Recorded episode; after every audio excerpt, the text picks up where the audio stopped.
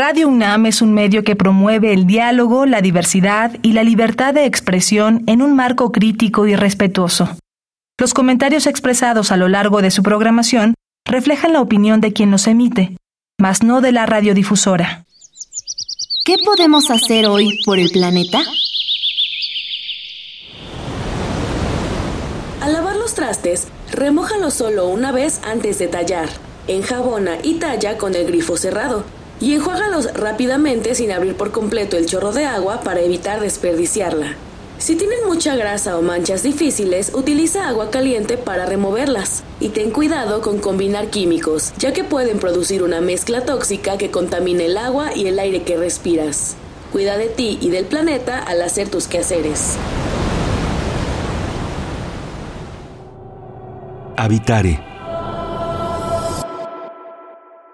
Hola, ¿qué tal? Bienvenidos y bienvenidas a una nueva transmisión de Habitare, Agenda Ambiental Inaplazable. Es un gusto saludarles con un gran tema que nos espera por delante. Yo soy Mariana Vega y tengo el gusto de acompañar a la doctora Clementina Equiwa. ¿Cómo estás, Clemente?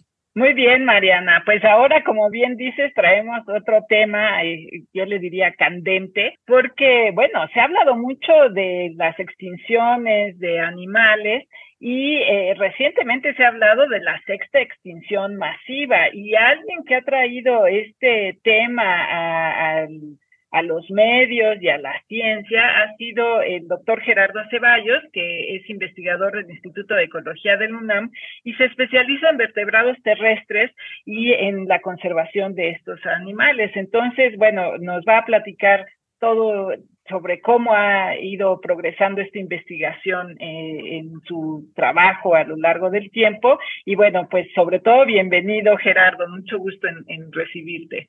Muchas gracias a ustedes por eh, entrevistarme aquí, qué gusto. Muchas gracias por acompañarnos con este gran tema que es la sexta extinción masiva. Sin más preámbulos, vamos a comenzar con esta charla. Quédense, esto es Habitare, Agenda Ambiental Inaplazable. Empezamos. El Instituto de Ecología de la UNAM y Radio UNAM presentan. Toma segundos destruir lo que ha crecido en años. Toma horas devastar lo que se ha formado en siglos. Tomar acciones para rescatar nuestro ambiente solo requiere un cambio de conciencia. Habitare. Agenda ambiental inaplazable. Ciencia, acciones y reacciones para rescatar nuestro planeta. Nuestra, casa. Bueno, pues al iniciar este Habitare hablábamos del tema que es la sexta extinción masiva. Y si de pronto les suena alarmista, pues Quédense porque hoy vamos a conocer un poco más acerca de este concepto y me gustaría comenzar diciendo, Clemen, que justo el tema de la extinción, quizá el llamado fin del mundo para algunas personas que dicen se va a acabar esto, ya no va a ser como lo conocemos, pues siempre es un tema, digamos, hasta morboso el saber por qué es que existe esto, pero desde el punto de vista científico tiene un gran fundamento que es interesante para saber cómo es que este proceso avanza. Claro, bueno, en, la ciencia siempre te estás haciendo preguntas, siempre quieres entender qué es lo que está sucediendo, sobre todo ahora con estos eh, eh, fenómenos climáticos, por ejemplo, con eh, el, calentamiento global, también con la transformación de los ecosistemas a costa de extender nuestras ciudades, nuestros campos de cultivo o nuestras industrias. Entonces, bueno, eh, como digo, la, ciencia implica hacerse estas preguntas y Gerardo empezó a hacérselas desde hace tiempo. Entonces, pues a mí me gustaría que nos contaras eso. ¿Cómo empezaste a estudiar estos procesos de extinción? Porque no es de ayer a hoy, esto es un proceso que te ha tomado tiempo. Sí, claro. Bueno, primero, decir que retomando esto de que a veces suena alarmista, hay dos cosas que tenemos que hacer como siendo científicos. Por un lado, no ser alarmistas, ¿sí? no dar información que esté fuera de contexto y que esté exagerada o minimizada en algunos casos. Pero por otro lado, en este caso, en el caso de la sexta extinción, esa es una de las, eh, esa pregunta me la hicieron en una de las revistas científicas que publicamos. Yo le contesté al editor y le dije, que eh, un científico tiene que ser muy cuidadoso de no ser alarmista, pero por otro lado no sería ético si no hablamos de la magnitud real del problema, ¿no? Y es decir, es como si uno tiene cáncer, ¿sí? De fase 2 o 3 y el doctor no te dice que tienes cáncer para no alarmarte. Es decir, es importantísimo que entendamos que el tema de la extinción masiva, de la sexta extinción masiva, es un tema complicado, un tema alarmante, pero eh, que eh, en realidad esta eh, sensación de urgencia, de magnitud muy grande, etcétera, es correcta. Por otro lado, dentro de esta base, es importante también reconocer que es un problema grave, inminente, pero todavía hay tiempo, todavía tenemos tiempo de actuar y de ahí es lo importante. Si ya no hubiera tiempo, básicamente, pues eh, nos podríamos realmente aterrorizar. Es muy fuerte el tema, pero hay tiempo. La ventana de oportunidades pequeñas se está cerrando, pero aún podemos hacer muchas cosas. Y regresando a tu pregunta de cómo empecé esto, fíjate que en mi caso es curioso, porque desde muy, desde niño, cuando era muy jovencito, 12, 13 años, me cayó en las manos un libro que se llamaba El último chorlito, que hablaba, era una novela, aparte no era un libro científico, una novela que hablaba de los dos últimos chorlitos esquimales y la historia era que venían, migraban del Ártico a la Patagonia y de regreso, y venían de regreso hacia el Ártico, mataban a la hembra, un cazador, se quedaba el macho dando vueltas varias horas tratando de buscar a la hembra, no la encuentra y se va, llega al Ártico y se pasa todo el verano cantando sin que hubiera nadie que respondiera a su canto. Y a mí me impactó muchísimo cuando era tan joven, muchísimo esto. Y yo pensaba, ¿qué pasaría si yo saliera? En ese entonces pensé, ¿qué pasaría si yo saliera y caminara un pueblo, una ciudad, una calle, una carretera y no encontrara a nadie, a ningún otro ser humano? Y a partir de ahí, eh, yo creo que eso me marcó para tratar de eh, enfocarme a, a, estudiar extinción de especies.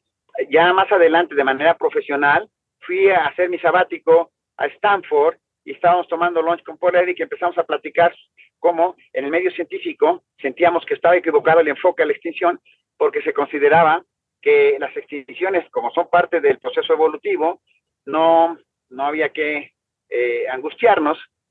Ya por ahí rondaba la idea de que podíamos estar entrando en una, extinción masiva, etcétera, pero eran muy pocos los que hablaban de esto. Entonces tuvimos la oportunidad de tener una base de datos que hice sobre el rango geográfico de muchas especies de mamíferos, cuál había sido su rango geográfico histórico y el actual. Y bueno, encontramos con eso, pudimos hacer un primer acercamiento a la extinción como proceso en donde estábamos viendo que las especies, muchas especies habían perdido gran parte de sus poblaciones sin que se llegaran a extinguir todavía. Es decir, el proceso de la extinción acelerada empezaba con la extinción de poblaciones. Publicamos el artículo en la revista Science, tuvo mucho impacto y a raíz de eso seguimos investigando. Tuvimos la fortuna que en el año 2011 cayó en nuestras manos un artículo en donde estimaban las extinciones en tiempos normales extinciones de fondo, como se les conoce, que son las extinciones que ocurren cuando el proceso evolutivo está eh, encaminado sin que haya alguna perturbación grande que lo desencarrile, por llamarle así. Y con esto me di cuenta de que teníamos realmente oro en las manos, porque con estas extinciones que se habían estimado, nosotros podríamos entonces comparar las extinciones que han ocurrido en los últimos siglos con las que han ocurrido en los últimos millones de años y con eso saber si las extinciones eran más elevadas o no. Y lo que encontramos, sabíamos que íbamos, sabíamos por la información que ya teníamos que íbamos a encontrar que las extinciones actuales son más elevadas, pero nunca tuvimos realmente una idea de lo que íbamos a encontrar. Al final de los análisis encontramos que las especies que se habían extinguido en 100 años deberían haberse extinguido en 10.000 años, las especies de vertebrados terrestres. Imagínate, lo que se extinguió en 100 años debería haber tomado 10.000 años en extinguirse. Y publicamos ese artículo y le llamamos la extinción acelerada la sexta extinción masiva y el futuro de la humanidad. Y hubo dos cosas muy interesantes. En primer lugar, así tuvo un impacto, salió en todos los grandes eh, eh, diarios del mundo, en Le Monde, US Today, en New York Times, etcétera se publicitó muchísimo, CNN, etcétera, y eso para nosotros nos dio dos cosas. Primero, en el medio que no era científico, tuvo esa gran difusión, evidentemente indicaba que hay una gran percepción y necesidad de entender lo que está ocurriendo en el medio ambiente. Eso es una muy buena noticia. Y la segunda cuestión es que en el medio científico eh, yo temía que pudiera haber como ataques muy virulentos de grupos que no estaban de acuerdo con la idea y no ocurrió esto. La crítica que tuvimos es que pues, el artículo era sólido, muy bueno, pero que tal vez no se aplicaban esas tasas de extinción masiva a otros grupos de plantas o animales.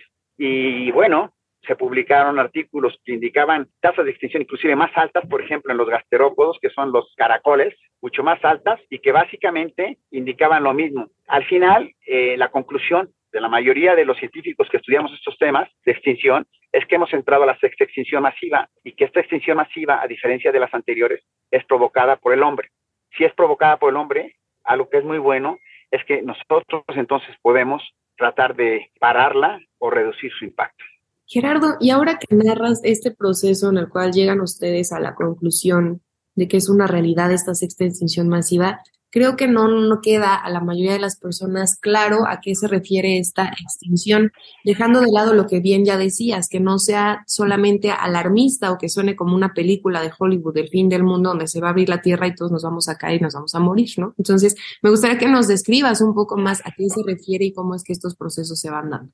Esa es una muy buena pregunta. Eh, en realidad, lo primero que tenemos que entender, el público en general, es que en la evolución, que es el proceso más importante en, el que se basa el cambio de los ecosistemas y las especies eh, de este planeta, eh, la evolución funciona con la extinción de especies y la generación, la especiación de nuevas especies. Es decir, en tiempos normales, los procesos evolutivos, ¿sí? Eh, que fueron descritos por Darwin en su teoría de la evolución, o sea, el primer marco de referencia moderno sobre esto, básicamente dice que en tiempos normales se producen, se generan por estos procesos más especies de las que se extinguen. Eh, si vemos en los últimos 600 millones de años, el número de especies se ha incrementado sistemáticamente, es decir, en este momento hay más especies vivas que las que ha habido en cualquier momento en los últimos 600 millones de años. Entonces, ese es el proceso normal. Pero si vemos esa curva de acumulación de especies, que básicamente si viéramos esta gráfica veríamos que es como una curva que va subiendo, ¿sí? Empezamos con pocas especies y ahora tenemos muchas especies. Este proceso de, de la evolución básicamente ha estado marcado por cinco episodios que llamamos los científicos extinciones masivas. Estos episodios de extinciones masivas básicamente tienen eh, las siguientes características. La primera es que las tasas de extinción se vuelven muchísimo más altas que las tasas de especiación. Es decir, eh, en lugar de aumentar el número de especies, hay un decremento importante, pero un decremento muy importante.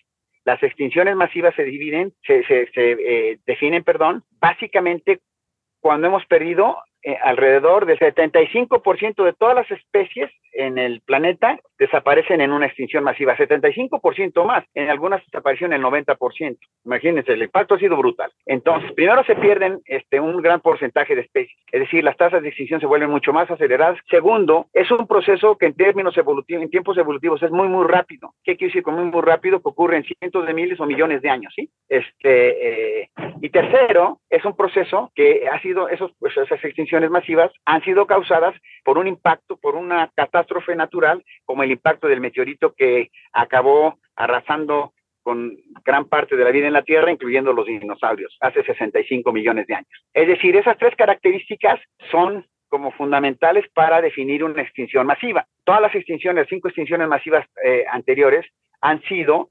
básicamente eh, provocadas por, han sido catástrofes naturales. Todas han causado una gran pérdida de la diversidad, pero la recuperación ha tardado 10, 15, 20 millones de años.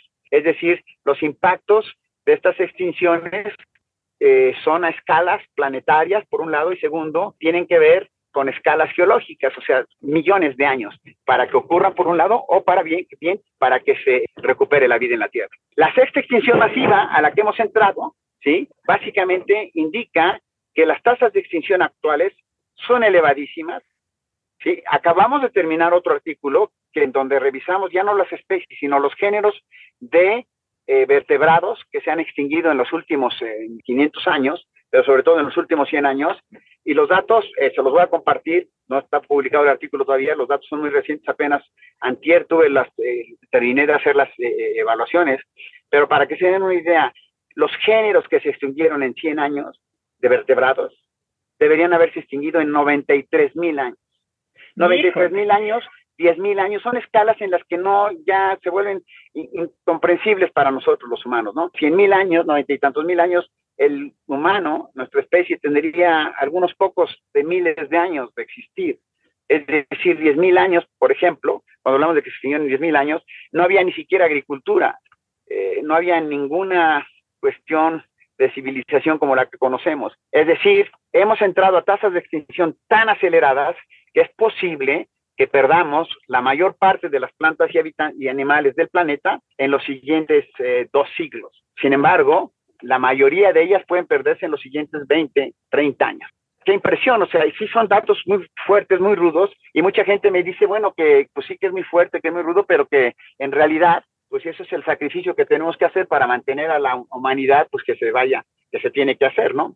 Y aquí hay una cosa que es fundamental que entendamos y que es importante sobre esto, es que eh, básicamente las especies de plantas y animales silvestres que existen y que han existido en el planeta son fundamentales para mantener ¿sí? la vida en la Tierra. Pues eso es lo que te iba a, preguntar ahora, porque bueno, ya estamos hablando de este panorama eh, terrible, ¿no? Y en el que claramente nos has dicho que el papel del ser humano es muy importante para revertirlo o para detenerlo y qué es lo que se tiene que hacer. Uno de los temas de los que se ha hablado es de la cero deforestación, que, que obviamente... Si quieres, primero, primero hablemos de, de, de las implicaciones para el humano. Básicamente, uno de los problemas fundamentales es que la gente se extinguen las especies, bueno, ni modo. Es que en realidad no, porque en la Tierra, que es el único planeta donde hay vida en todo el universo infinito, básicamente hay vida por las plantas y animales silvestres. Generan las condiciones como la combinación de los gases de la atmósfera correcta para que haya vida, eh, la calidad y cantidad de agua, la fertilización de todos los suelos, etcétera. Entonces, al perder, cada vez que perdemos una especie de planta o animal, estamos perdiendo, estamos erosionando la capacidad de la Tierra para mantener vida. Es decir, si la extinción de especies y la destrucción de los ecosistemas continúa como hasta ahorita, es muy posible que haya un colapso de la civilización en los siguientes 20 o 30 años, porque recordemos que es la extinción de especies, pero esto es resultado de la contaminación, la toxificación, el cambio climático, la destrucción de ambientes, etcétera, etcétera todos esos procesos de, impacto a la naturaleza que hacemos. ¿Qué podemos hacer para revertir la situación? Lo primero es entender que estamos en una situación muy complicada. La primer, este es uno de los retos más importantes. Yo puedo decir que tal vez el más importante en la historia de la humanidad y eh, a excepción de un holocausto nuclear y lo que pueda pasar con el cambio climático, nunca habíamos enfrentado algo que pueda destruir a la civilización o a la humanidad. Primero a la civilización como la conocemos y después a la humanidad. Esa es la magnitud del problema. ¿Qué podemos hacer? Como yo dije, primero estamos, sabemos que esto es causado por nosotros. Entonces, hay tres factores fundamentales. El crecimiento de la población humana, el consumo y las tecnologías ineficientes. Esas tres cosas son las que podemos resolver primero, el crecimiento de la población humana. Nadie habla, muy poca gente habla a nivel del planeta, a nivel de México, de que debemos parar el crecimiento de la población. Es imposible que en un planeta finito sigamos creciendo.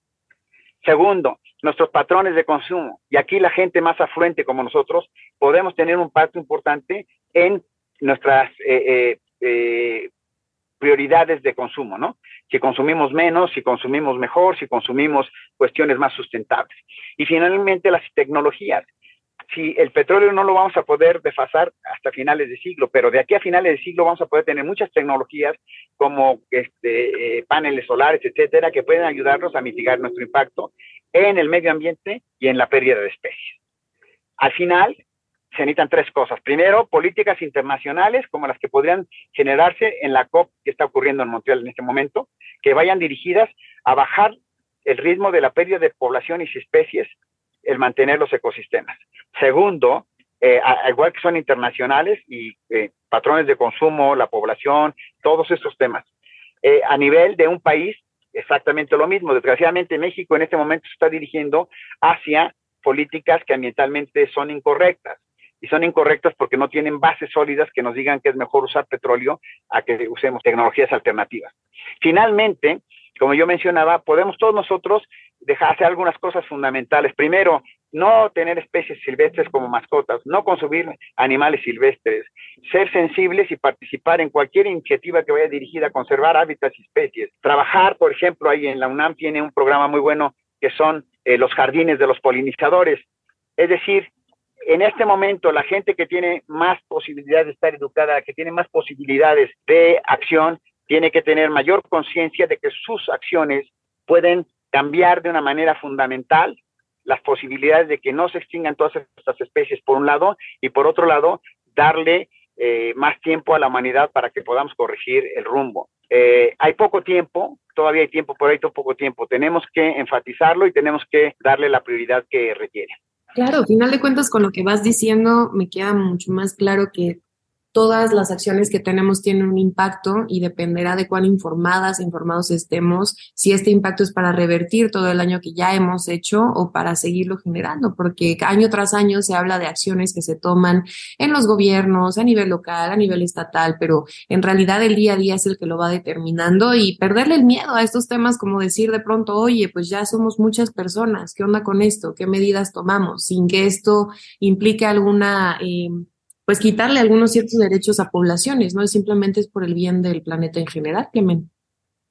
Exactamente, y, bueno, eh, como, como bien dice Gerardo, no se habla mucho de este asunto que sí es apremiante, estamos en un, en un mundo finito y seguimos nosotros como especie creciendo y creciendo y demandando y demandando, pero efectivamente es, es importante informarse, eh, estar bien, bien documentado, tomar decisiones inteligentes eh, y, pues ir contribuyendo a detener esta, este, esta bola de nieve o esta catástrofe a la que vamos. A mí me parece que es importante enfatizar de que hay tiempo, tenemos el conocimiento, eh, requerimos de la voluntad política, pero esa la podemos generar, hay muchas cosas que podemos hacer y lo único que no podemos perder en este momento es la esperanza, es el optimismo, es la, saber que tenemos toda la ciencia y tecnología que se requiere para por, por lo menos mitigar el impacto que tenemos.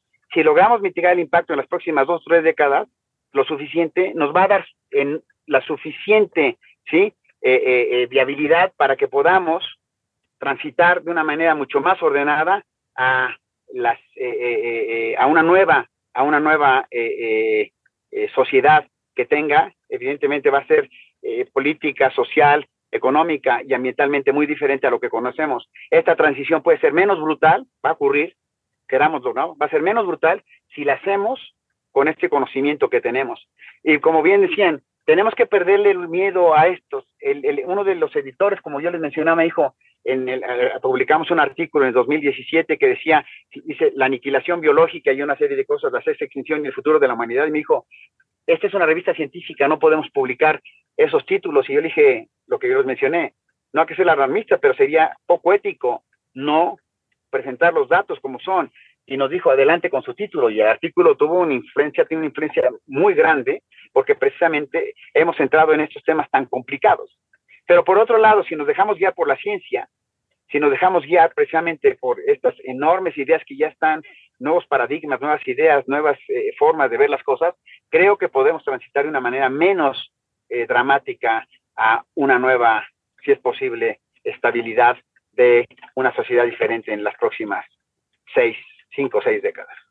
A final de cuentas, ya no dejárselos en esta idea de que lo hagan las científicas, los científicos, no son los responsables casi casi de salvar al mundo, sino que ya vimos la participación que tienen todas otras áreas de conocimiento y hacerlo cada vez más con esta esperanza en mente creo que es la, clave que nos ayuda a salir adelante. Pues, lamentablemente se nos termina el tiempo de esta Vitare, Sí, bueno, pero pues yo creo que nuestros radioescuchas encuentran aquí muchas eh, cosas que pensar y pues sobre todo a no estar con los brazos cruzados, sino que hay que actuar y ya, y todos podemos hacerlo. Así es, pues muchísimas gracias Gerardo Ceballos hablando sobre este tema de la sexta extinción masiva. Muchas gracias por lo que nos compartes, por darnos estos datos que sin duda son muy alarmantes, pero también importante conocerlos y pues esperemos que no sea la única vez que nos acompañes en Habitare.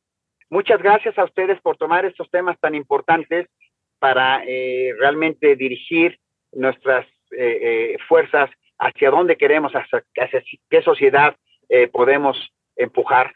Eh, por otro lado, que entendamos que nosotros somos los científicos, los biólogos, los conservacionistas, somos la voz de todas estas especies en peligro de extinción y que básicamente nosotros recae, es una enorme responsabilidad. Hay 8 mil millones de pobladores de la Tierra que se están interesados en otros pobladores humanos. Hay muy poca gente interesada en ser portavoz de la fauna y flora. De ahí esa enorme responsabilidad. Y acabo diciéndoles que acabamos de empezar una nueva iniciativa internacional que creo que va dirigida a difundir estos temas que se llama Creatures United, Criaturas Unidas, ya escucharán mucho más de esto y que la idea es que precisamente concienticemos a gran porcentaje de la población del mundo del problema de la extinción, de sus causas y de sus soluciones. Yo les agradezco mucho su, su atención de haberme invitado. Si ustedes se quedan con dudas para nuestro invitado Gerardo Ceballos para este tema o en general nos quieren compartir algo, ¿por dónde nos pueden escribir, Clemente?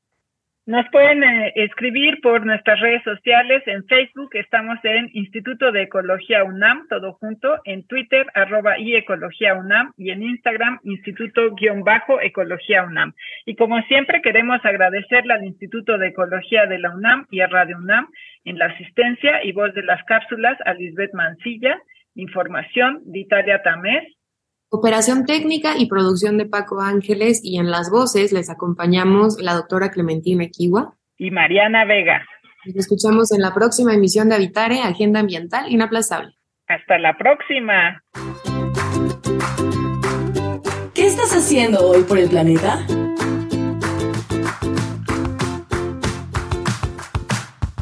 En mi casa recolectamos el agua que se desperdicia cuando nos bañamos, separamos la basura, apagamos las luces cuando no se están usando y las pilas las guardamos para después echarlas en los botes especiales para pilas. Visita ecología.unam.mx para obtener más información sobre el tema de hoy.